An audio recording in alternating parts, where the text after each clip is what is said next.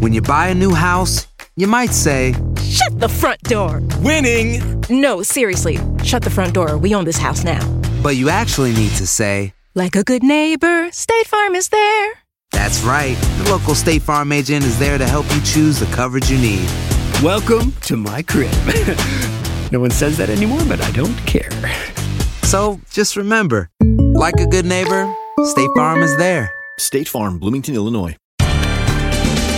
Bienvenidos al podcast de Buenos Días América, la revista radial más completa para los hispanos. Política, salud, economía, tendencia y deporte son algunos de nuestros temas. Bienvenidos.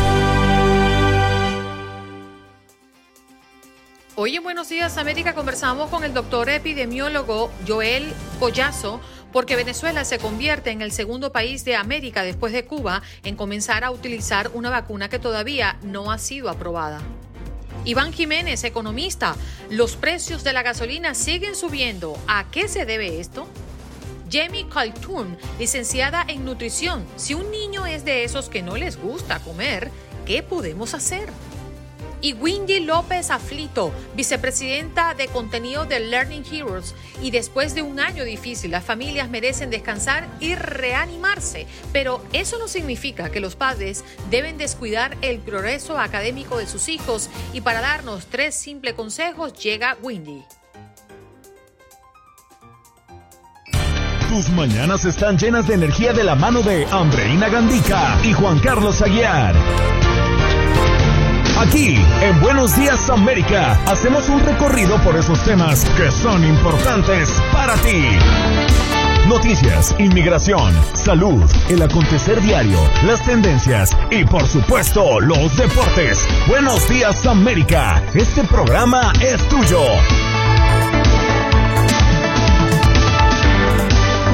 Hello, hello, hello, buenos días, América de costa a costa, 8 de la mañana en el este. Y esto quiere decir que iniciamos nuestra tercera hora de show, vamos hasta las 10 de la mañana, hora del este, así que siéntase usted bienvenido si se está incorporando a nuestra transmisión.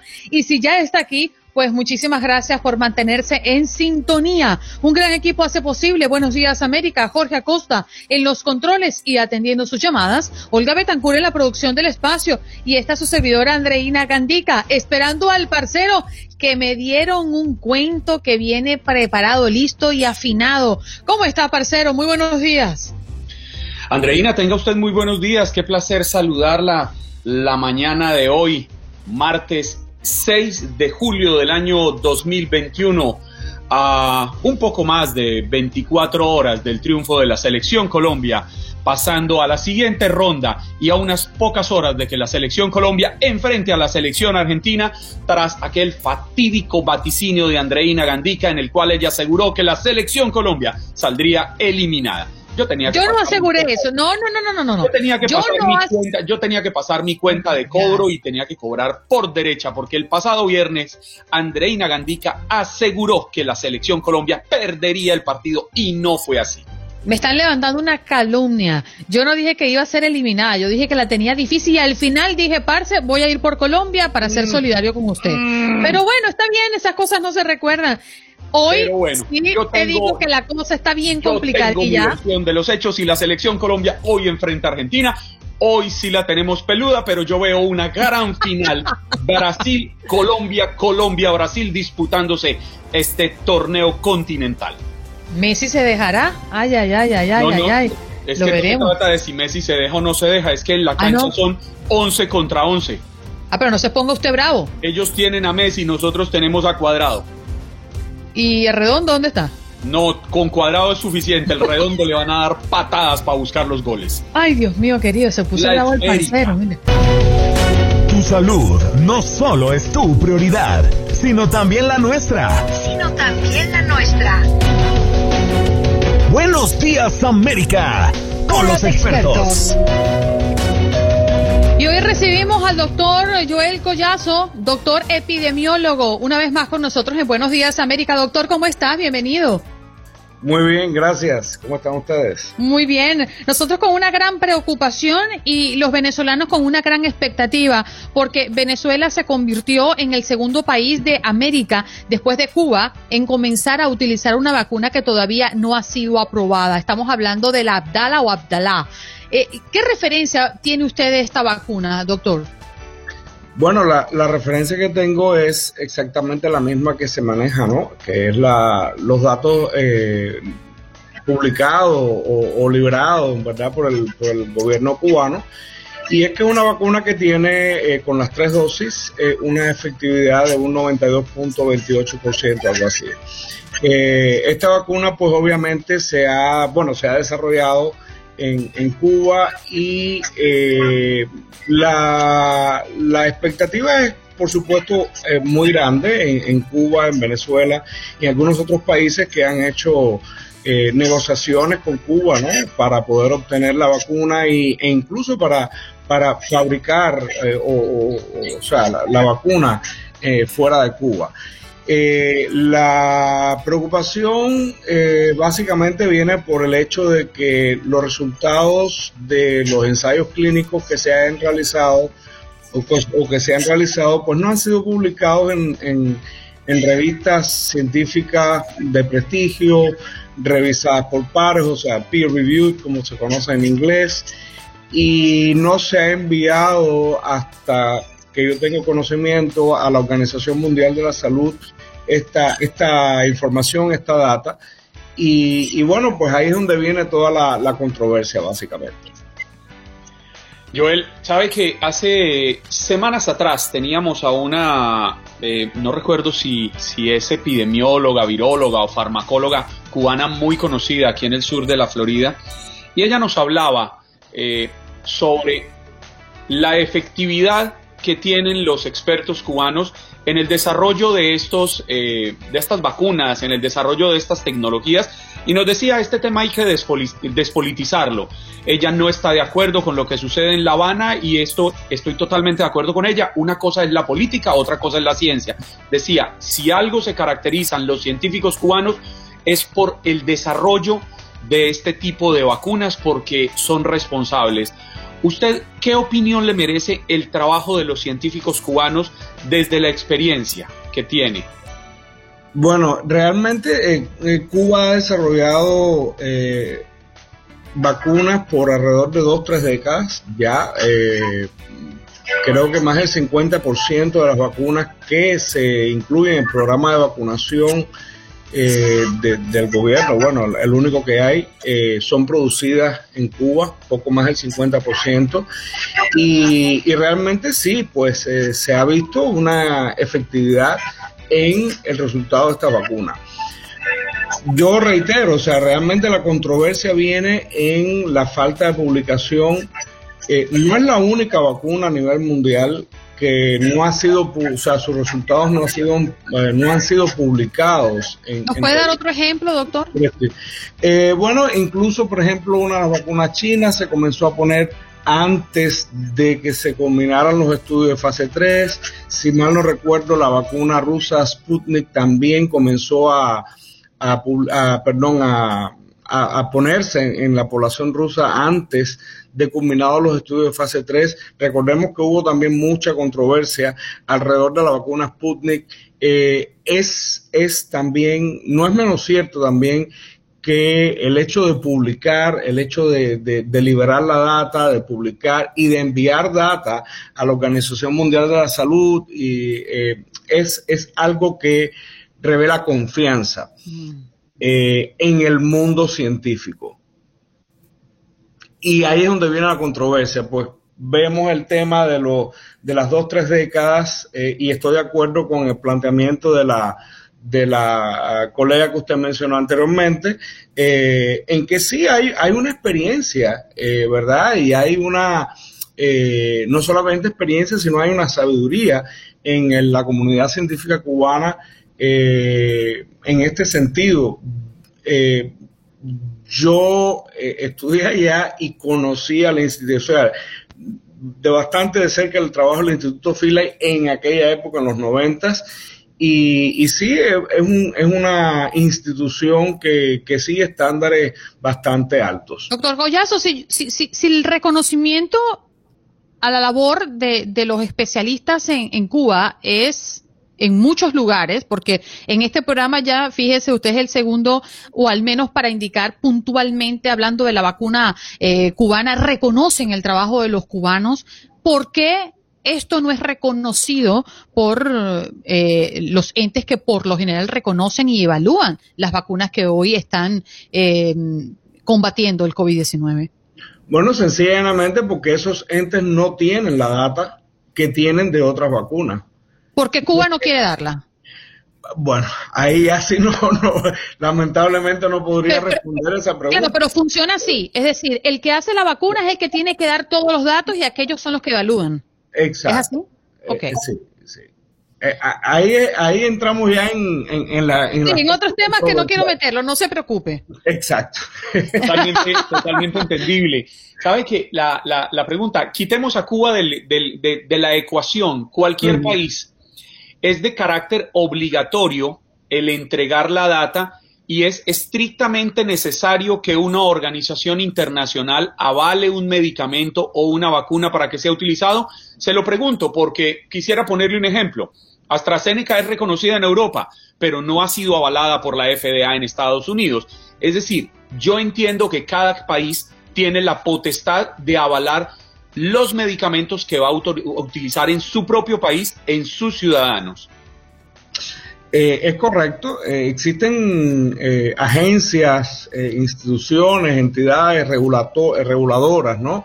Tanto a nivel nacional en los países, a nivel regional y a nivel mundial. Por ejemplo, a nivel mundial tenemos la Organización Mundial de la Salud.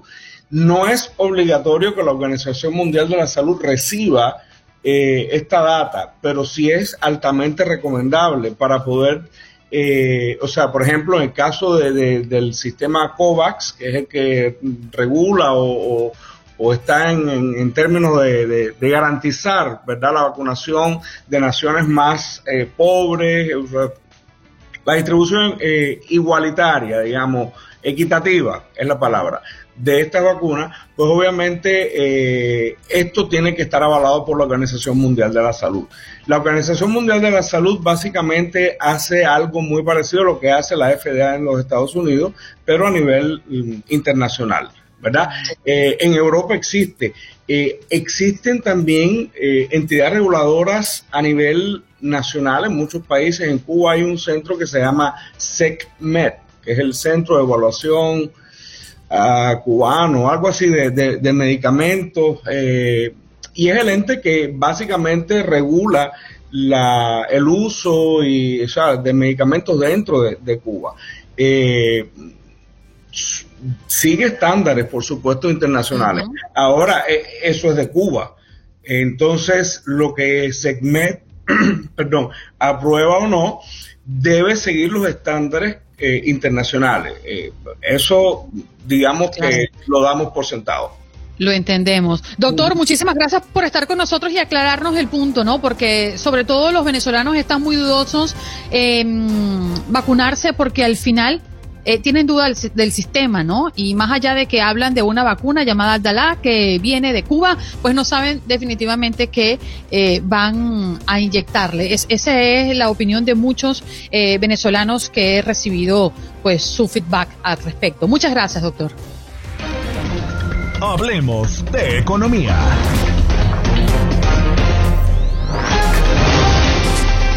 Cosas que uno habla fuera del aire, sí, en nuestras conversaciones donde nuestra gente en el Facebook Live disfruta de cada cosa, de cada ocurrencia.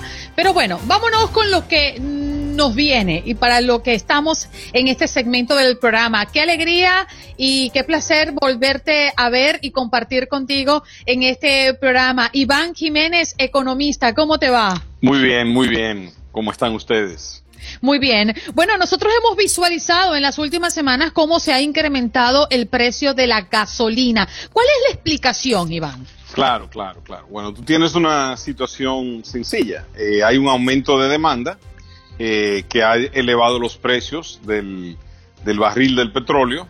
Eh, tienes una vuelta a a, diríamos, a la normalización. Entonces nosotros nos recordamos de los precios absurdos, de los precios de, de cuando el petróleo estaba a cero, cero dólares, cuando ni siquiera costaba plata. Entonces ahora estamos viendo eh, lo que está pasando. Pero quería mencionar algo, eh, eh, que la mayoría de la gente escucha, bueno, el petróleo subió, pero en realidad no entiende qué impacto tiene eso, diríamos, en el petróleo en sí, en, en la gasolina en sí. O sea, ¿qué porcentaje, cuántos galones, o sea, cuánto se deriva de un, de un barril de gasolina? ¿Tú te has preguntado eso, Gandhi? Tú tienes razón, claro, porque uno relaciona directamente subida de subida de, petróleo, subida de gasolina, y no necesariamente, ¿no? Sí, no, no, es que hay una relación. Es que, por decir, eh, de un barril de petróleo salen 42 eh, a 44, diríamos, eh, galones de otras cosas. La mayoría de lo que se produce es, es, es gasolina es como el 42, 45%. Luego hay un 20, es como el 42. Luego hay un 22% más o menos que produce eh, diésel y otro 10 que produce jet fuel. Y bueno, hay otros derivados. O sea que en efecto, cuando miramos el precio del petróleo, en realidad, si lo divides entre 40, 45, te da una idea de que, de que parte de ese costo que estamos viendo en el petróleo es el costo de transporte. El otro, la otra parte de ese costo que estás viendo es el costo de los impuestos y el costo de, obviamente, de la ganancia que tiene el, vendedor al detalle. O sea que cuando miras un precio, eh, lo tienes que dividir en esos, diríamos, casi en un tercio, un tercio, un tercio. Y entonces de esa forma lo, lo entiendes y lo digieres un poquito más. Y en este momento se está dando un fenómeno macro.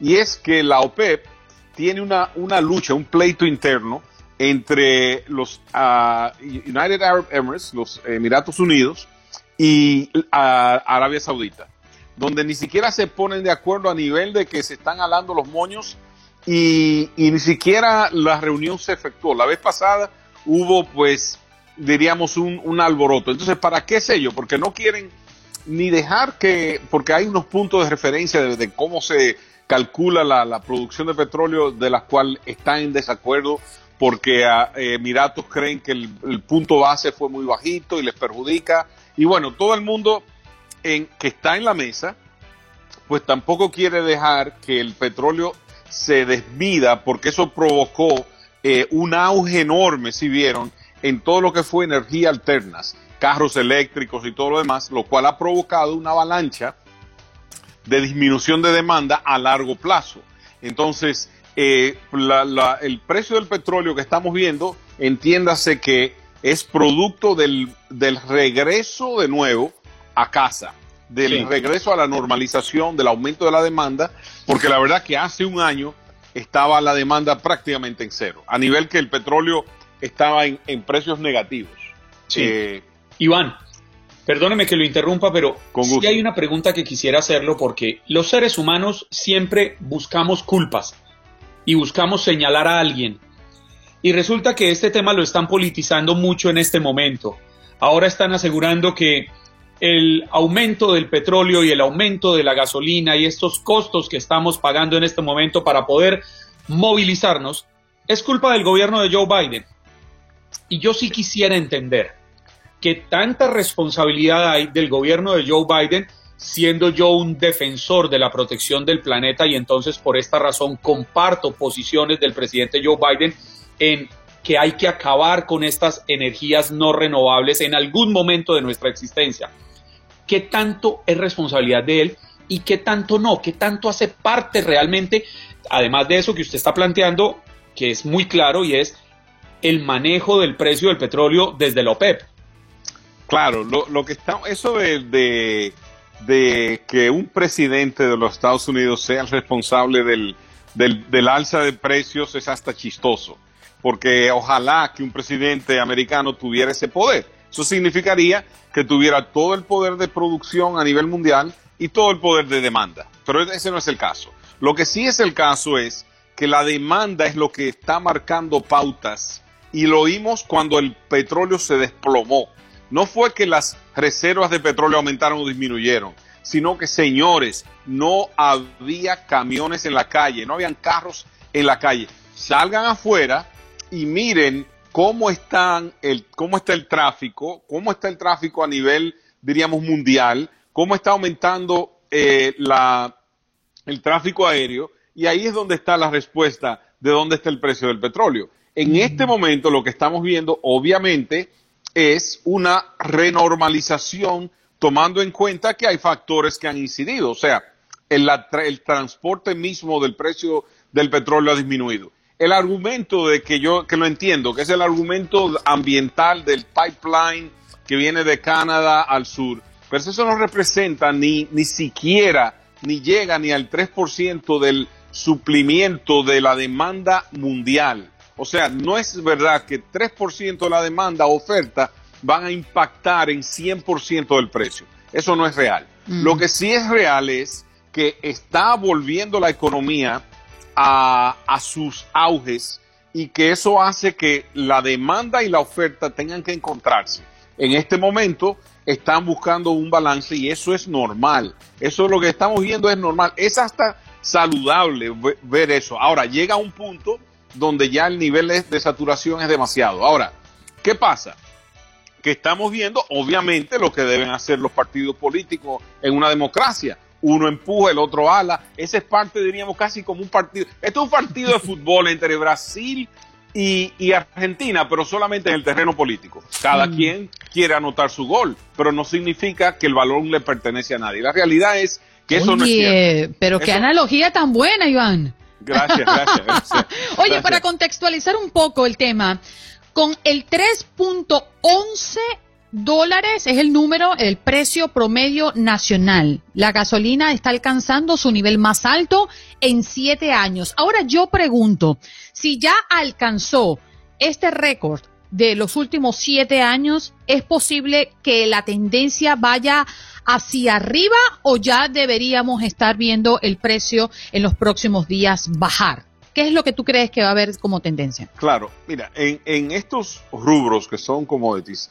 asumiendo que todo lo demás sea igual, ¿verdad? Que no, que no estemos hablando de que hay una guerra, que haya ah, un impacto en la, en la oferta. Y, tenemos que tomar en cuenta que por unos, por un tiempo, casi un mes, el canal de Suez estuvo interrumpido. Eso tuvo una reverberación, que uno de cada cinco personas que trae, eh, trabaja en el tema de carga marítima es de la India, uno de cada cinco, que estamos viendo un resurgimiento y una apertura. Entonces, ¿Qué ha de ocurrir? Hay un punto, eh, donde la demanda comienza a disminuir porque los precios comienzan a impactar. Todavía no hemos llegado ahí.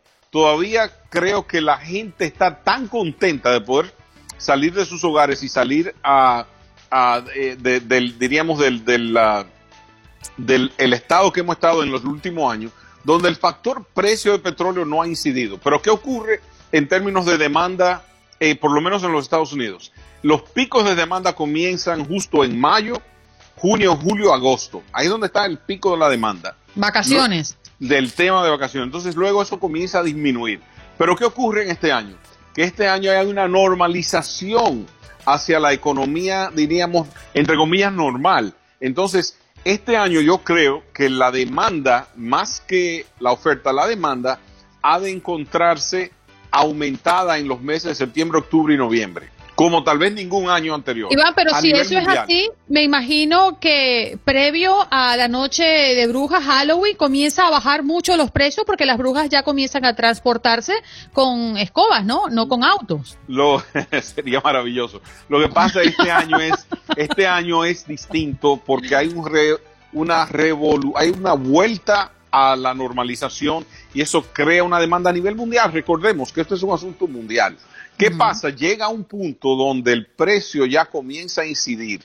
Todavía no, no hemos llegado ahí. Y lo otro que hay que tomar en cuenta es que estos rubros básicos, petróleo, cobre, madera y todo lo demás, también han servido de alternativa a, a reserva de activos, que significa que las personas tal vez no quieren tener dólares, tal vez no quieren tener Bitcoin, tal vez, entonces quieren otras reservas y eso es lo que estamos viendo. Pero lo que estamos viendo en este momento es aumento de demanda, pleito en la oferta y eh, todavía no se han puesto de acuerdo en cuanto al aumento de oferta. Pero ¿qué significa eso?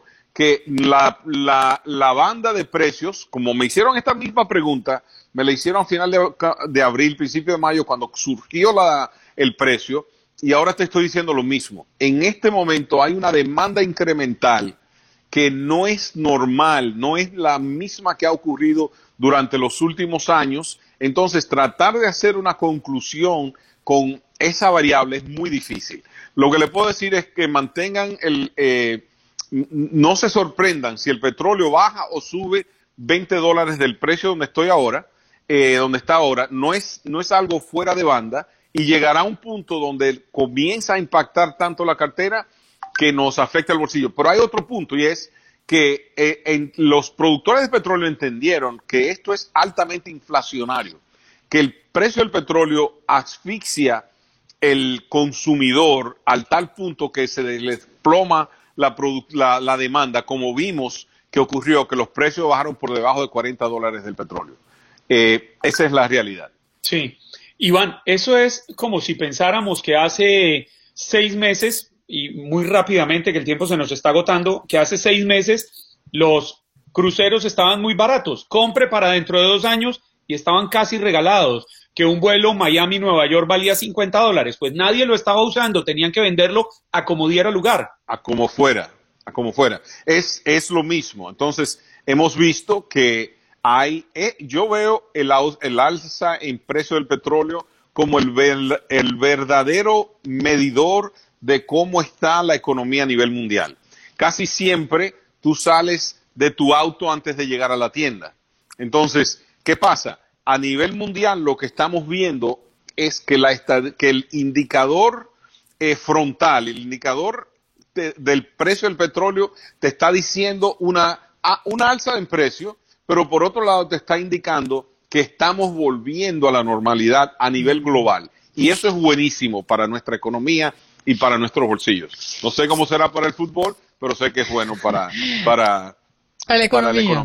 Bueno, Iván, yo, yo, me llevo una idea de lo que nos acabas de explicar, eh, además sumamente claro, y es que cuando la gasolina sube es porque estamos en nuestro apogeo y estamos bien y la mayoría de las personas lo pagan con gusto porque sobre todo en estos momentos, estamos saboreando lo que es estar en la normalidad. Muchísimas gracias, Iván, por estar con nosotros. Antes de que se vaya, Iván, en cinco segunditos, Iván, ¿quién gana? ¿Brasil o Colombia? El mejor jugador.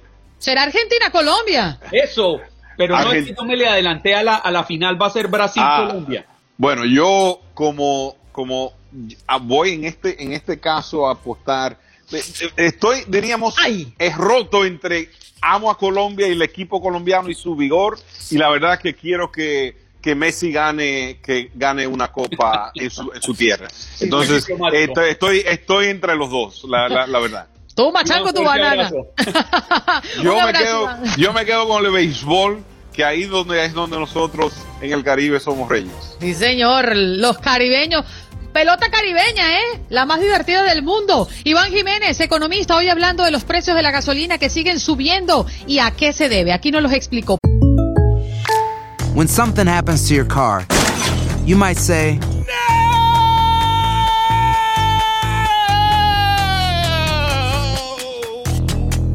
My car. But what you really need to say is something that can actually help. Like a good neighbor, State Farm is there. Just like that, State Farm is there to help you file your claim right on the State Farm mobile app. So just remember, like a good neighbor, State Farm is there. State Farm, Bloomington, Illinois. Nos vamos con nuestra próxima invitada. Ella está lista, conectada con nosotros a través también de nuestro streaming. Jamie Carlton, licenciada en nutrición. ¿Cómo estás, Jamie? Gracias por estar con nosotros. Hola, buenos días. Con mucho gusto de verlos aquí de nuevo. Bueno, si un niño es de esos que no les gusta comer mucho, ¿qué podemos hacer? Porque creo que hay dos tipos y hay que definirlos muy claramente. El que quiere comer solo cuatro cosas y por lo general son chatarras. Y el otro que no quiere comer, pero absolutamente nada. En ese estado crítico, ¿qué podemos hacer, Jamie? Porque nos angustiamos mucho. Mucho, como mamá nos angustiamos mucho. Eh, hay muchísimas herramientas. Lo primero es entender qué está pasando. Entonces, de aquí les voy a dar algunas razones. ¿Por qué no quiere comer? Primero, no tiene hambre. A lo mejor hay un exceso de snacks que está consumiendo durante el día y cuando llegan las comidas principales, claro que no tiene hambre, quiere irse a jugar. Otra cosa podría ser que está tomando muchos líquidos o leche cerca de la comida y los niños necesitan realmente poca cantidad para saciar su apetito. Y si está tomando líquidos, con eso podría ser suficiente. O con que haya comido algo, una barrita o una fruta antes de la comida, ya estuvo con eso y no, no va a querer comer. Otra cosa que podría estar pasando es no pueden. ¿Por qué no pueden? Problemas sensoriales, problemas motores, problemas de masticación, algún síndrome, eh, algún problema psicológico, problemas conductuales, que es a donde entramos con muchas recomendaciones, porque la gran mayoría de los niños se resuelven de esta manera. Y otra cosa podría ser algún dolor, alguna etapa, malestar, dientes, algo que esté pasando en ese momento. Y ahora vamos a hablar de algunas recomendaciones. Lo primero es no engancharnos, porque como mamás nos hace sentir súper culpables que nuestros niños no coman y tenemos que entender que no es nuestra culpa, que los debemos de apoyar y estar ahí, pero chantajes, premios, castigos, obligación, eso nunca va a ser, porque queremos que tengan una buena relación con la comida. Y mientras yo haga este tipo de cosas, o sea, piensen así, yo de adulto nunca va a llegar el día que un adulto diga, sí, me encanta la sopa de verduras que mamá me obligaba a sentarme a comer. Entonces, ¿qué estamos haciendo? Estamos rompiendo esta conexión de gozo, de disfrute de la comida. Entonces tenemos que irnos del otro lado. ¿Qué podemos hacer? Primero, no engancharnos, darle a nuestros niños oportunidad y entender que no es nuestra culpa, acompañarlos y guiarlos en este proceso. Muchas veces para nosotros es muy fácil, ahí está la sopa, cómetela y trágatela y vámonos a lo que sigue. Y no, estos niños que no conocen los alimentos, se recomienda ofrecerlos unas 10 o 15 veces el mismo alimento en diferentes presentaciones para que vayan conociéndolo, viéndolo. Y entonces estamos trabajando desde tolerancia, está en mi plato, lo puedo tocar, lo puedo oler, lo puedo llevar a mi boca, lo puedo masticar, lo puedo tragar o lo escupo. Es un proceso, como cuando aprenden a, a caminar a los niños a correr. Yo no puedo que corra el día que nació, sino durante todo un año le voy enseñando a, detener la cabeza, la espalda, a voltearse, a pararse, a gatear y luego a correr. Y con la alimentación es igual, es un proceso que tenemos que ir enseñando y guiando y enseñándoles que es algo seguro, que pueden tocar, que pueden oler, que pueden ver los alimentos y es mucho más fácil hacer esta exposición que muchas veces cometemos este error.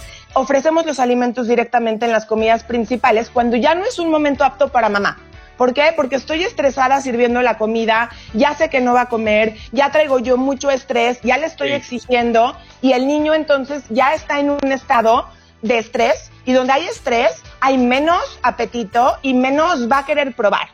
Entonces, todo esto me voy adelantando yo vamos a pedir el súper que se te antoja comer hoy, vamos a preparar una sopa de verdura, ayúdame a sacar las verduras, las zanahorias, vamos a limpiar. Involucrarlo. Involucrarlo de alguna manera, que toque, que huela, cuela, que explore y que participe. Cuando participan los niños, muchas veces este tiempo a la hora de la comida se vuelve menos estresante porque ya saben de qué se trata, ya saben cómo se hizo ese alimento. Entonces es mucho más fácil exponerlos y que participen. Sí. Eh, Jamie, realmente, y se lo digo como papá, todo eso suena muy bonito, pero es que a qué hora, con qué tiempo, la vida de nosotros cada vez es más exigente. La economía de nosotros tampoco da para que estemos experimentando con la comida a ver en qué momento el niño decide. Quiere probar. 15 presentaciones, con esta sí quiero quedarme. Es decir, yo, yo digo, mire, le pongo un ejemplo, yo no como brócoli. Ajá. Entonces yo no me imagino a mi mamá planteando 15 presentaciones distintas de comer brócoli. no tiene que ser. En el que, Entiendo. Los entiendan, porque yo sí se lo digo.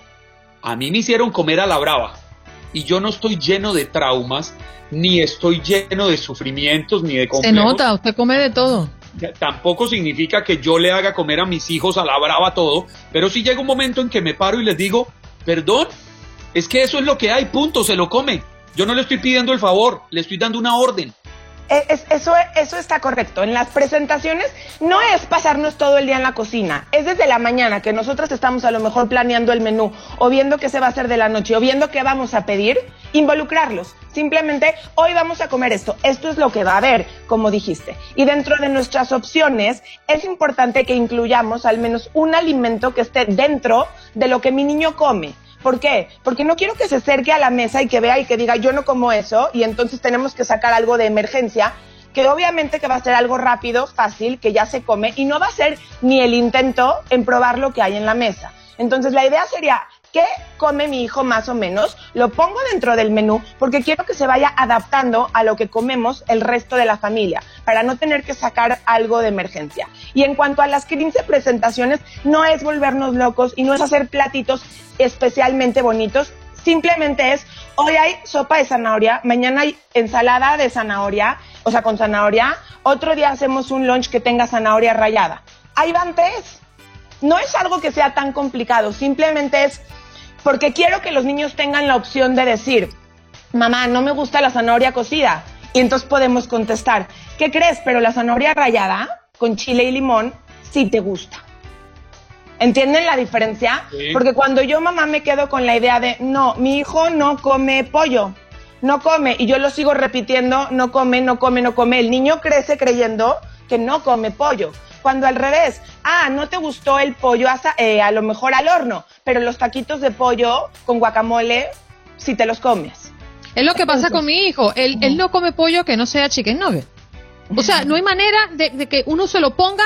si- Y el chicken nugget es un, es un pollo sintético. O sea, eso no es pollo realmente. No, los Entonces restos- no hay Los manera. restos del pollo. Exacto, Que lo licuado con no sé cosa. Entonces tú dices, Dios mío, entonces se los pico, le doy pechuguita, entonces le- o, o le doy o, o le doy mm, eh, muslo porque quizás no es tan seca como la. o sea, trato de hacer, pero no hay manera que coma el Mira. pollo de otra manera. El pollo ese lo come porque es fácil, rápido, tiene buen sabor, se llena y no tiene que hacer gran esfuerzo por masticar. ¿Qué te podría sugerir? Dips. Con dips diferentes, muchas veces ese pollo, al estarlo eh, como llevando al dip, les gusta. Ahora, otra cosa, si él está acostumbrado a una marca de pollo en específico y yo le cambio la marca, puede La que no le guste, pero estoy buscando que tenga variedad dentro de eso. Entonces, si yo logro que coma, aunque sea tres nuggets diferentes, una semana, ya le abrí un poquito el panorama para que después pueda comer un cachito de pechuga. Pero si yo lo quiero llevar de un nugget de M a, a, a una pechuga cortada, no, tenemos que irlos acompañando y guiando de la mano y haciendo pequeños cambios hasta llevarlo a donde queremos. Ujú. Así dice Vanessa Macías, así hago con mi nieto, hay que buscarle la forma. Es que es un trabajo, ¿eh? es una lucha. Es un trabajo, es una lucha constante, es una responsabilidad, pero les quiero dejar como algo para que se piensen. Ya tenemos el no. Yo tengo que siempre pensar el cómo sí. La que más, los que más conocen a sus hijos son ustedes como papás. Entonces tenemos que pensar cómo sí se lo va a comer. Sentado en el piso de picnic, disfrazado, con juguetes, eh, con un dip, en casa de abuelita. Muchas veces cuando van con amigos, con abuelos o con familiares, comen mejor que con Sí. mamá o que, o que con papá. Entonces, por eso ahí les digo, hay que detectar. No come pollo porque no puede morder, porque no le gusta, o qué está pasando. Hay mucho, es de mucha paciencia y es llevarlos en este proceso, pero hay muchas, muchas Bueno, yo le hago, yo le hago unas panquequitas. A mí no me gustan las panquecas que vienen de caja, es decir, de hacerlas con ese polvo. Yo las hago de avena. Y el, el topping, es decir, el acompañante, es igual como te lo estás comiendo, o sea, con le, le, le pongo el sirope y la cosa. Y él cree y jura, lo estoy hablando bajito porque debe estar por allá despierto, él jura que eso es de caja. Entonces yo le hago la de avena que tiene huevo y canela y avena y cambur y se lo come. Me dice, mamá, ¿esas son de qué? De la cajita y le saco la cajita porque tengo que comprar la caja para que la vea. Y así se La la, caja que nunca se acaba. la caja que nunca se acabó. Pero es así, yo creo que hay que buscar las maneras. ¿Dónde podemos conseguir más información, Jamie? Y sobre todo, no sé si nos puedes ofrecer tú en una página o en las redes sociales alternativas de comidas sanas para los muchachos y creativas, además. En mi página, en redes, en Facebook, en Instagram, tengo mucha información al respecto y tengo cursos y talleres. Estoy como Healthy Future by Jamie de Futuro Saludable y también me encuentran en mi página igual. Y sí, hay mucho que hacer. Y ahorita que dijiste del brócoli, algo muy sencillo que podemos hacer. Mis niños les encanta la pasta y en mi casa ya saben que la pasta es con salmón y brócoli. Entonces yo ya tengo un plato completo que tiene verdura, algo de proteína saludable con grasita y su carbohidrato. ¿Qué hice con esa pasta? Le di un boost de nutrición para que tenga de todos los grupos. Entonces son el tipo de cosas que nos podríamos hacer. Gracias, Jamie. Un abrazo. Ya regresamos. Esto es Buenos Días, América. Con mucho gusto. Bueno, vámonos. Ahí escuchamos a Gabo Sainz con nosotros en este contacto deportivo. Ahora nos vamos con nuestra próxima invitada. Ella está lista para hablar de este tema que tenemos sobre la mesa a propósito de que después de un año difícil, las familias merecen descansar y reanimarse, es cierto, pero eso no significa que los padres deben descuidar el progreso académico de sus hijos y para darnos tres simples consejos llega Wendy López Afito, vicepresidenta de contenido de Learning Heroes. ¿Cómo estás, Wendy? Gracias por estar con nosotros. Hola, buenos días. ¿Cuáles son esos consejos? Hoy en nuestro programa hemos lanzado esta pregunta como pregunta del día. ¿eh? ¿Qué debemos hacer para reforzar a nuestros pequeños? Y si somos conscientes, en el caso que sea, pues que nuestros hijos no salieron lo suficientemente preparados en, el reciente año escolar. Sí, pero todos estamos en esto juntos, ¿cierto? Y, y lo bonito del verano, eh, y siempre ha sido así, es que es un momento en convertir el aprendizaje a algo divertido um, y creo que eh, en la conversación que tuvieron con Yemi también se trata de algunos de los mismos temas. El primer consejo que tenemos es seguir los intereses de los hijos, um, hacer que, que esa, ese aprendizaje sea parte de la vida cotidiana y parte de, la familia.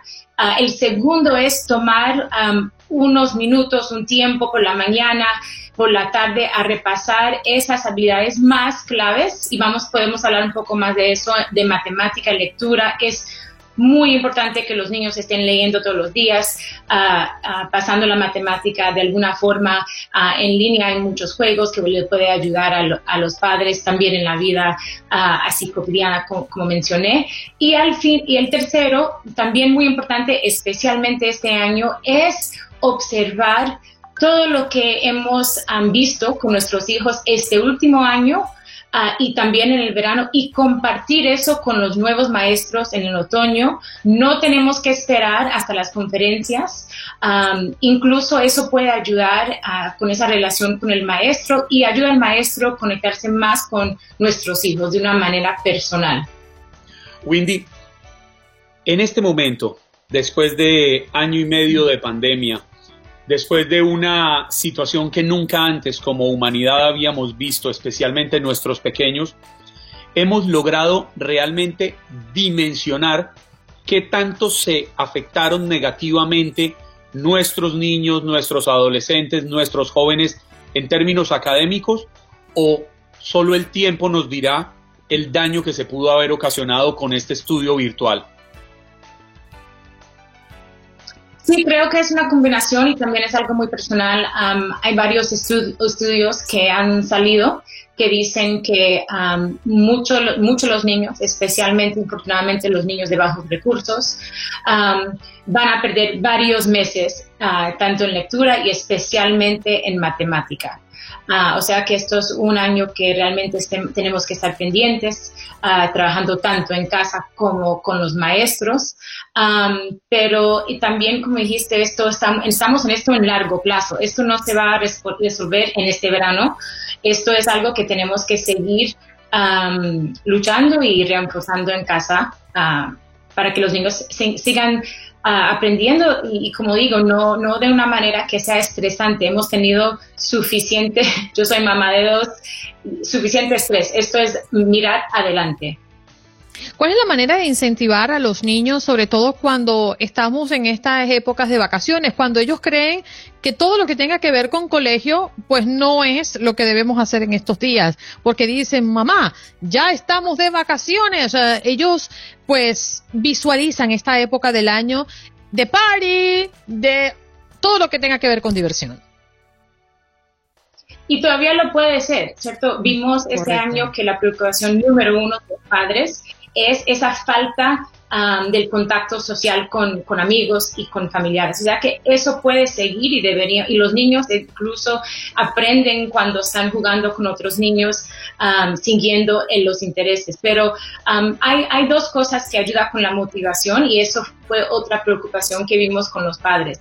El primero es que el niño se tiene que sentir que puede tener éxito. Entonces celebrar esas pequeñas esos momentos pequeños. Por ejemplo, si la, semana pasada no pudo leer unas palabras y ahora, y ahora sí lo puede lograr, celebrar esos, esos momentos. El segundo que ayuda con motivación es que sea interesante para el niño. Por eso digo que, que ah, tiene que ver un poco con la conversación que tuvieron con Yemi. Dar opciones. y estoy contigo, Juan Carlos, que a veces es, bueno, si, si tenemos que leer este libro, Ah, porque dijo el maestro, lo vamos a leer, pero también hay momentos en darle opciones. Por ejemplo, a mi hija le encantan los chistes. Tenemos varios libritos de chistes. Le doy la opción. Bueno, ¿quieres leer hoy esta noche o por la mañana este libro de adivinanzas y chistes o la que te mandó en la escuela? Y así vamos siguiendo los intereses para que ellos vean. y también es importante que nos vean a nosotros aprendiendo, leyendo y, de esa manera se, se vuelve algo, parte de la cultura de la familia. El camino puede ser entonces, eh, Windy, el ejemplo, el ejemplo que como padres le damos a nuestros hijos, Absolutamente. Y, el ejemplo no tiene que ver solamente leyendo, eso es, una parte. pero también creo que hay muchísimo, especialmente los, los padres latinos, en términos de ejemplo de ah, trabajar duro, ¿cierto? Por ejemplo, mis padres, eso fue para mí lo principal que me dieron, eh, ese sentido de, que se puede. Ah, que no nos cansamos, que si no pudimos hoy vamos a seguir. también el ejemplo de que el aprendizaje y la lectura viene en muchas formas. Ah, mi papá no solamente estudió hasta los um, octavo grado, pero todos los días leía el periódico, le importaba aprender lo que estaba pasando en el mundo. Mi mamá sí le encanta leer libros, historia, cultura, dos maneras muy distintas, pero siempre vimos ese sentido de, aprendizaje y, de conocer al mundo en nuestra familia. Wendy, te agradecemos tu participación en el programa. Gracias por darnos estos tres simples consejos eh, para pues incentivar, ¿no? Y seguir trabajando con nuestros niños desde casa, eh, ya de cara al, al próximo periodo escolar, porque uno lo ve lejos, pero ya estamos en julio. El próximo año, reincorporación para muchos de ellos. Exacto, exacto. Y tenemos más recursos, todo bilingüe, videos, herramientas en rutaalfuturo.org que hicimos con Univision. Bien, muchísimas gracias. Windy, un abrazo para ti. Lo mismo para ustedes, mil gracias. Bien, escuchaban a Windy López Aflito, vicepresidenta de contenido de Learning Heroes, acompañándonos hoy en Buenos Días América. Gracias por acompañarnos en nuestro podcast. Buenos días América. Y recuerda que también puedes seguirnos en nuestras redes sociales. Buenos días AM en Facebook y en Instagram. Arroba Buenos días América. AM. Nos escuchamos en la próxima. Boost Mobile tiene una gran oferta para que aproveches tu reembolso de impuestos al máximo y te mantengas conectado. Al cambiarte a Boost, recibe un 50% de descuento en tu primer mes de datos ilimitados. O, con un plan ilimitado de 40 dólares, llévate un Samsung Galaxy A15 5G por $39.99. Obtén los mejores teléfonos en las redes 5G más grandes del país. Con Boost Mobile, cambiarse es fácil. Solo visita boostmobile.com. Boost Mobile, sin miedo al éxito. Para clientes nuevos y solamente en línea, requiere AroPay. 50% de descuento en el primer mes requiere un plan de 25 dólares al mes. Aplican otras restricciones. Visita boostmobile.com para detalles.